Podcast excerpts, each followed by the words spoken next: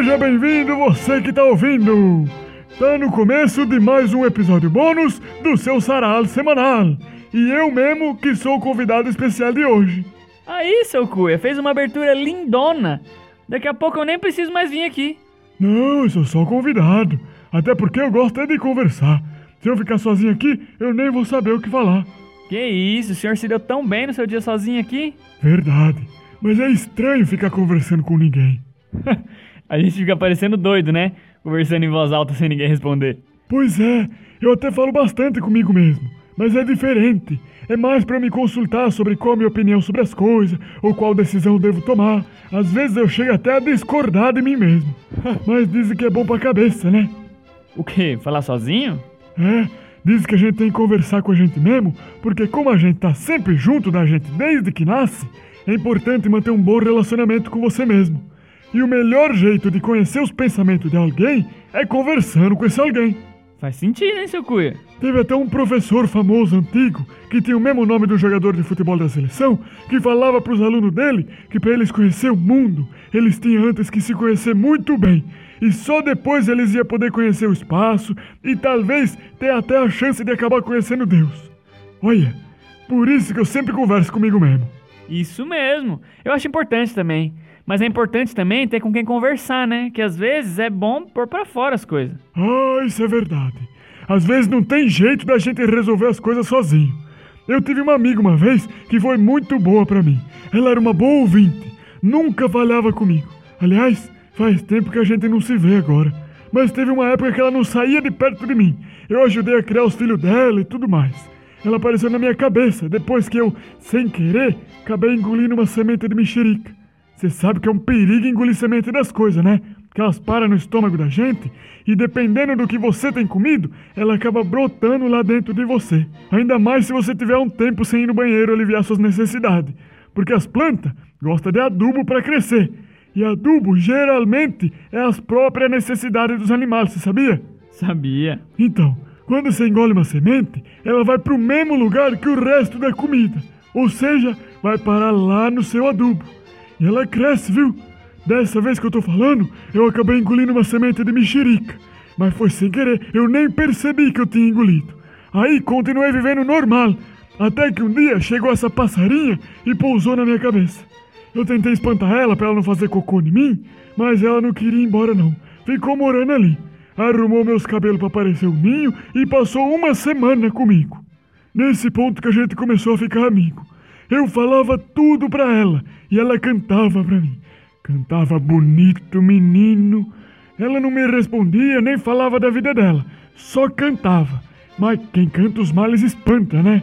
E ela deve ter tido uma vida difícil, porque nesse tempo ela botou uns ovinhos na minha cabeça. E o pai dos ovinhos não apareceu por lá nenhuma vez. Eu, que tinha virado amigo dela, ajudava alimentando ela, para ela não ter que sair procurando comida. Mas depois de um tempo que começou o problema. Meus braços começou a ficar duro. Aí depois meu pescoço ficou duro. Eu achei estranho, mas como a passarinha estava tranquila na minha cabeça ainda, eu nem liguei muito. Só que aí passou mais uns dias e começou a nascer folha de árvore nos meus braços. Os pelos caíram e começou a brotar folha, sabe? Aí sim eu comecei a ficar preocupado.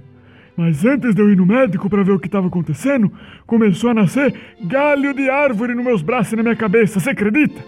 Aí eu fui num vizinho meu que era doutor para ver o que estava acontecendo. E ele falou que nunca tinha visto aquilo. Mas a mulher dele, que era agricultora, passou e perguntou se por acaso eu não tinha comido semente de mexerica. Porque aqueles galhos era de mexeriqueira, você vê?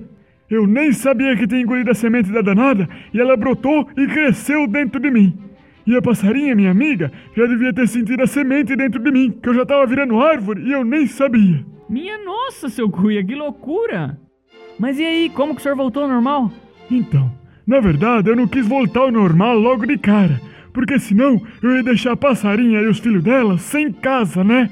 E eu já tinha pegado amizade com eles. Então eu continuei mais três meses com a árvore crescendo dentro de mim.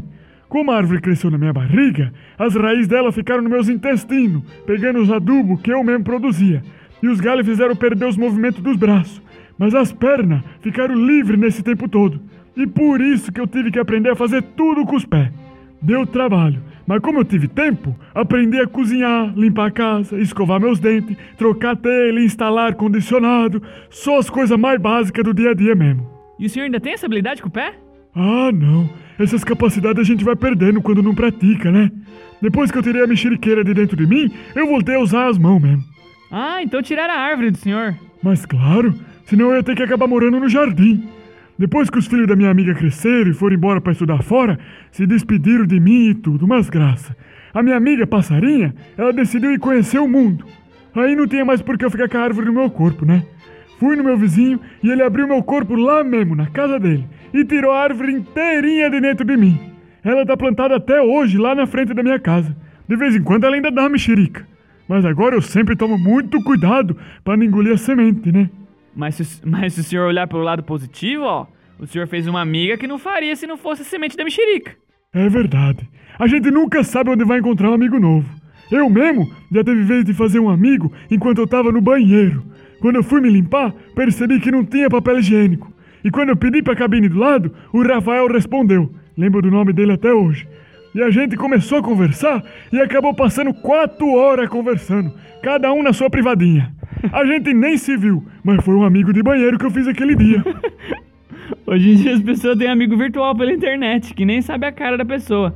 Igual o senhor teve um amigo, só que o seu foi um amigo de cocô, né? Pois é, eram outros tempos. Outras urgências, né, seu Cuia? Verdade. E agora o senhor tem um monte de amigo que te ouve aqui no sarau. Que gosta tanto do senhor que manda suas histórias pra outras pessoas pra elas também te conhecer. Que isso, eu fico até com vergonha. Mas é verdade, inclusive, já tá no final do episódio de hoje. Pode dar o recado final pros ouvintes já. Olha, meus amigos que estão ouvindo, cuidado para não engolir a semente das coisas.